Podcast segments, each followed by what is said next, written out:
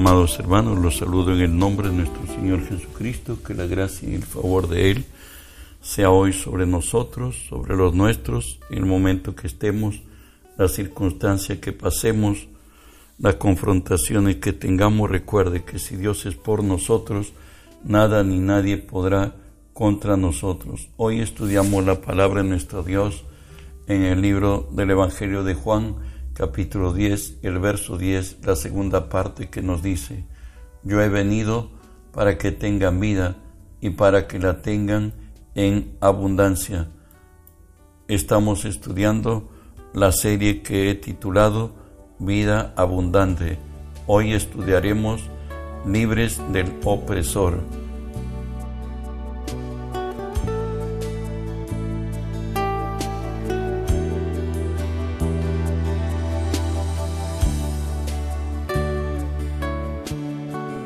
Isaías 10:27 nos dice así, acontecerá en aquel tiempo que su carga será quitada de tu hombro y su yugo de tu cerviz, y el yugo se pudrirá a causa de la unción. Por cierto, el yugo es aquel travesaño que une a dos bueyes, a un buey viejo y a un buey tierno, y de pronto tienen un, el arado que tienen que jalar para surcar la tierra, bueno, pues el buey viejo obliga al buey tierno a arar, y eso ha sido nuestro pasado en Cristo.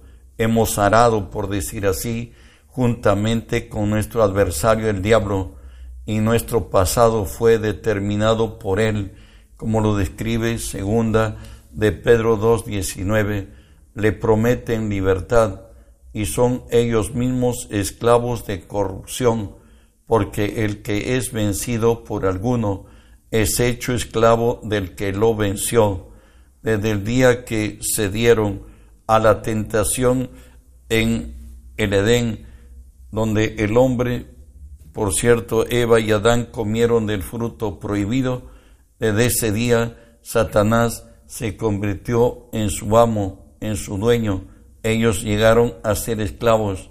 Y bueno, y ellos vivieron conforme lo dice la palabra, el espíritu del, del, príncipe de la potestad del aire, que lo tenemos en Efesios 2, 2 y 3, en lo cuales anduvisteis en otro tiempo, siguiendo la corriente de este mundo, conforme al príncipe de la potestad del aire, el espíritu que opera en los hijos de desobediencia. Resultado, nuestra vida quedó determinada por el dolor, el quebranto y la miseria, como lo describe figurativamente Isaías 1.6, desde la planta del pie hasta la cabeza, no hay en él cosa sana, sino que herida, hinchazón y podrida llaga no estaban curadas, ni vendadas, ni suavizadas con aceite. Bueno, el libertador nuestro es Jesús y Él tuvo que hacerse uno como nosotros para liberarnos de este yugo a la cual Satanás nos había sometido a causa del pecado nuestro y el de nuestros padres. Lo dice así Hebreos 2, 14 y 15. Así que por cuanto los hijos participaron de carne y de sangre, él también participó de lo mismo para destruir por medio de la muerte al que tenía el imperio de la muerte, esto es, al diablo, y librar a todos los que por el temor de la muerte estaban durante toda la vida sujetos a servidumbre. Jesús nos ha librado del imperio de la muerte, Satanás había implantado, impuesto su forma de vida determinada por los sentidos, como lo, eh, veremos en adelante, era la condición del hombre caído. Escúchelo, 1 Corintios 2.14, pero el hombre natural no percibe las cosas que son del Espíritu de Dios, porque para él son locura, no las puede entender porque se han de discernir espiritualmente. el hombre fue determinado a vivir por la razón lógica, ajenos de la vida de Dios, lo cual nos dice Romanos 7, 18 al 20, y yo sé, esto es en mi carne, no mora el bien, porque el querer el bien está en mí, pero no el hacerlo, porque no hago el bien que quiero, sino el mal que no quiero, eso hago, y si hago lo que no quiero, ya no lo hago yo, sino que el pecado que mora en mí, y continúa Romanos 7, 22 al 24, porque según el hombre interior, me deleito en la ley de Dios, pero veo otra ley en mis miembros que se revela contra la ley de mi mente y me lleva cautivo a la ley del pecado que está en mis miembros. Miserable de mí, ¿quién me librará de este cuerpo de muerte? Cuando el hombre ha ido tanto al pecado, hoy el pecado es su Señor y es su dueño y le obliga a hacerlo porque él se ha reducido a ser esclavo, pues Jesús dijo que el que hace pecado es esclavo del pecado. Estábamos determinados, dijimos, por nuestros sentidos, pero también estábamos condenados por una ley incompatible frente a la ley de Moisés. La palabra nos dice Romanos 3:23, por cuanto todos pecaron, están destituidos de la gloria de Dios. Recuerda que la ley era el ente canificador de la moral y condenador a la infracción. Vuelvo a decirte, la ley de Moisés estoy hablando, era el ente calificador de la moral humana y condenador a toda infracción. De ahí que Romanos 7, 12 y 13 nos dice, de manera que la ley a la verdad es santa, el mandamiento santo, justo y bueno, luego lo que es bueno, ¿vine a ser muerte para mí? En ninguna manera, sino que el pecado, para mostrarse pecado, produjo en mí la muerte por medio de lo que es bueno, a fin de que el mandamiento que por el mandamiento el pecado llegase a ser en sobremanera pecaminoso. La ley le fue impuesto a Israel por su rebelión. No fue porque era lo mejor. Dios mismo lo dice eso en Ezequiel 20:25. Por eso yo también les di estatutos que no eran buenos y decretos por los cuales no podían vivir. Era la reprensión al malvado, al rebelde. Y de ahí que Dios mismo le dice por el Espíritu en Salmo 32, verso 9, no seáis como el caballo o como el mulo sin entendimiento, que han de ser sujetados con cabestro y con freno, porque si no, no se acercan a ti. En toda prohibición hacía pues recordar que había un Señor sobre ellos, porque ellos no estaban dispuestos a hacer su voluntad, pero teniendo el castigo necesariamente tendrían que repensarlo.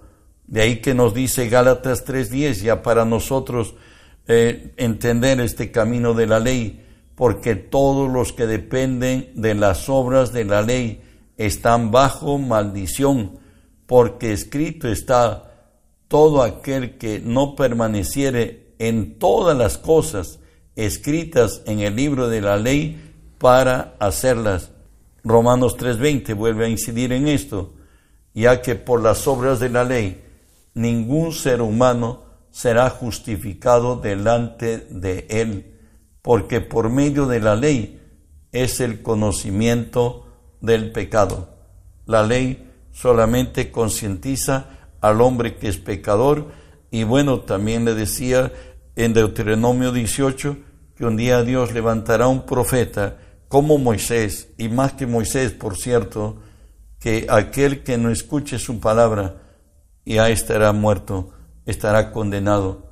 Pero Cristo en la gracia de Él, nuestro Redentor, Gálatas 3, 13 y 14 nos dice así, porque Cristo nos redimió de la maldición de la ley, hecho por nosotros maldición, porque está escrito, maldito todo aquel que es colgado en un madero, para que en Cristo Jesús la bendición de Abraham alcanzase a los gentiles, a fin de que por la fe recibiéramos la promesa del Espíritu. Bajo el hombre caído estaba determinado también bajo el asedio de un enemigo en la sombra. Primera de Juan 5:19 nos dice así, sabemos que nosotros somos de Dios y el mundo entero está bajo el marino. ¿Qué es lo que hace Satanás contra el hombre? Segunda Tesalonicenses 2.4 nos dice, el cual se opone y se levanta contra todo lo que se llama Dios o es objeto de culto, tanto que se sienta en el templo de Dios como Dios haciéndose pasar por Dios. Recuerda que el templo de Dios lo eres tú cristiano, lo soy yo cristiano, nosotros hijos de Dios. Sin embargo, Él tiene acceso a nuestra mente. Él imperceptiblemente pone sus pensamientos y, y quien le cree ya se llenó de problemas. Y no solamente es alguien que está dispuesto a traer abajo toda bendición del cielo, sino que además es un fiel enemigo, como lo describe 1 Pedro 5.8. Sed sobrios y velar, porque vuestro adversario, el diablo, como león rugiente, anda buscando a quien devorar. Él está acosando al hombre en momentos y circunstancias cruciales para incitar, para oprimir, para seducir, para apremiar a tomar decisiones en la carne. Y lo que él hace está descrito en Isaías 59.5. Incuban huevo de áspides y tejen telas de arañas. El que corre, come, comiere de sus huevos, morirá, y si los apretare, saldrán víboras. Imperceptiblemente, Satanás siembra pensamientos de iniquidad en nuestra mente, basados siempre en lo lógico y lo razonable. El que le cree morirá, dice el Señor, y el que está meditando en ellos los aprieta, saldrán víboras, estará pues ido y estará en serios problemas, las enfermedades de este tiempo, el estrés y cuánta cosa llega al hombre. El que le cría a Satanás está bajo esta condición que lo describe Isaías 59, 10 al 12.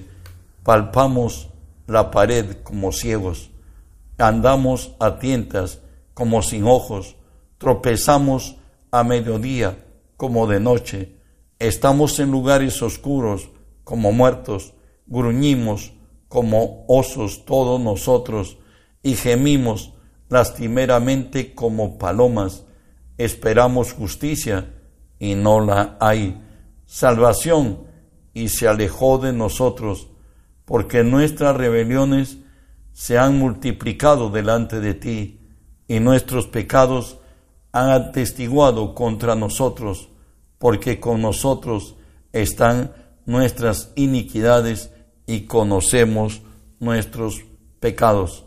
Recuerda que iniquidad es todo pensamiento o acción que se levanta contra el conocimiento de Dios, tener en poco la palabra de nuestro Dios y si eso vamos en contra de lo que Dios ha establecido, ya tenemos problemas.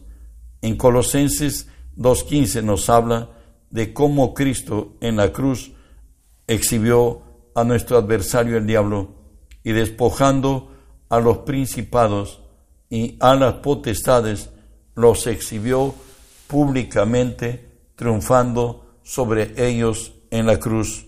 Esto es como el cachascán que hay, el deporte, el, el cachascán, de pronto el vencedor levanta en vilo al perdedor y lo arroja. Esa es la figura que Jesús hizo. Él mostró lo que Satanás hacía contra el hombre. Recuerde que en la cruz Jesús estuvo vestido de nuestra debilidad, de nuestro quebranto, de toda enfermedad, de toda dolencia, desamparado por su Padre, desamparado por sus enemigos, con hambre, con sed y desnudez. Eso es lo que sucedió en la cruz. Pero Jesús estuvo así en la cruz. Y él, es el vencedor de la cruz y el que triunfó. Él con su muerte venció al autor de la muerte, al diablo y Satanás. ¿Por qué decimos que venció con su muerte? Al derramar su sangre, Él pagaba el precio justo por la salvación del hombre. Y Cristo resucitado hoy nos vuelve a decir, He aquí os doy potestad para hollar serpientes y escorpiones y sobre toda fuerza del mal, y nada los dañará. También bajo el gobierno del imperio y las tinieblas vivimos jornadas cargadas de maldición por pecados propios y heredados. Al principio recuerden que Adán y Eva eran recolectores, pero a la caída de ellos la maldición vino sobre ellos. En Génesis 3:16 Dios le dice a la mujer, a la mujer dijo, multiplicaré en gran manera tus dolores de tus preñeces, con dolor darás a luz los hijos, y tu deseo será para tu marido, y él se enseñoreará de ti. También continuamos en Génesis 3, la maldición es para con el hombre. Al hombre dijo, por cuanto obedeciste a la voz de tu mujer, y comiste del árbol que, que te mandé diciendo, no comerás de él, maldita será la tierra por tu causa, con dolor comerás de ella todos los días de tu vida, espinos y cardos te producirá, y comerás plantas del campo, con el sudor de tu rostro comerás el pan hasta que vuelvas a la tierra, porque de ella fuiste tomado, pues polvo eres y al polvo volverás. Antes de la caída del hombre, ninguna maldición lo alcanzaba, incluso vivía desnudo, y no había ninguna enfermedad, ningún nada le acontecía, vivía con las bestias del campo y todo ello, pero él estaba inmune. El pecado nos hace vulnerables y heredamos también las bendiciones, em, las maldiciones, discúlpeme, a causa de la idolatría, como lo dice Éxodo 25, no te inclinarás a ellas ni las honrarás, porque yo soy Jehová tu Dios, fuerte, celoso, que visito la maldad de los padres sobre los hijos hasta la tercera y cuarta generación de los que me aborrecen.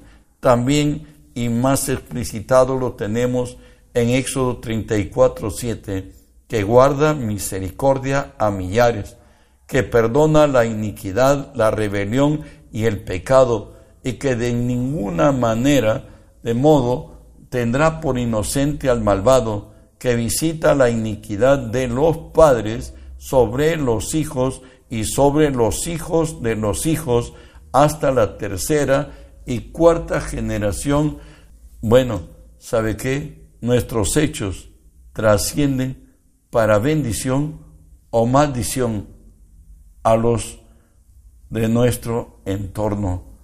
Por tanto, también está escrito Lamentaciones 5:7. Nuestros padres pecaron y han muerto y nosotros llevamos su castigo. De ahí que en Levítico 26 40 al 42, Dios nos enseña a hacer oración identificatoria por la iniquidad de nosotros, de nuestros padres y de los padres de nuestros padres hasta la cuarta generación y seremos libres de maldiciones generacionales. Sabe, Cristo es nuestro libertador. Colosenses 2.3 nos dice, y a vosotros, estando muertos en vuestros delitos y pecados, en la incircuncisión de vuestra carne, os dio vida juntamente con él, perdonándoos vuestros pecados.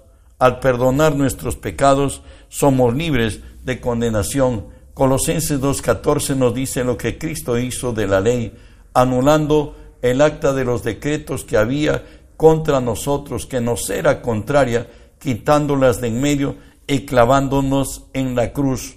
De ahí que nos dice en Romanos 6.14, porque el pecado no se enseñará de vosotros, pues no estáis bajo la ley, sino bajo la gracia.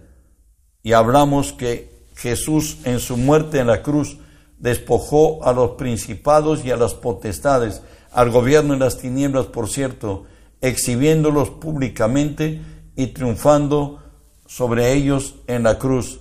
Recuerde que Satanás está vencido, está bajo los pies de Jesús y a nosotros cuando Él resucitó, nos dice Efesios 2.6, y juntamente con Él nos resucitó, asimismo nos hizo sentar en lugares celestiales con Cristo Jesús, que quiere decir que el día que Cristo resucitó, también espiritualmente hemos resucitado y tenemos autoridad, dominio y poder.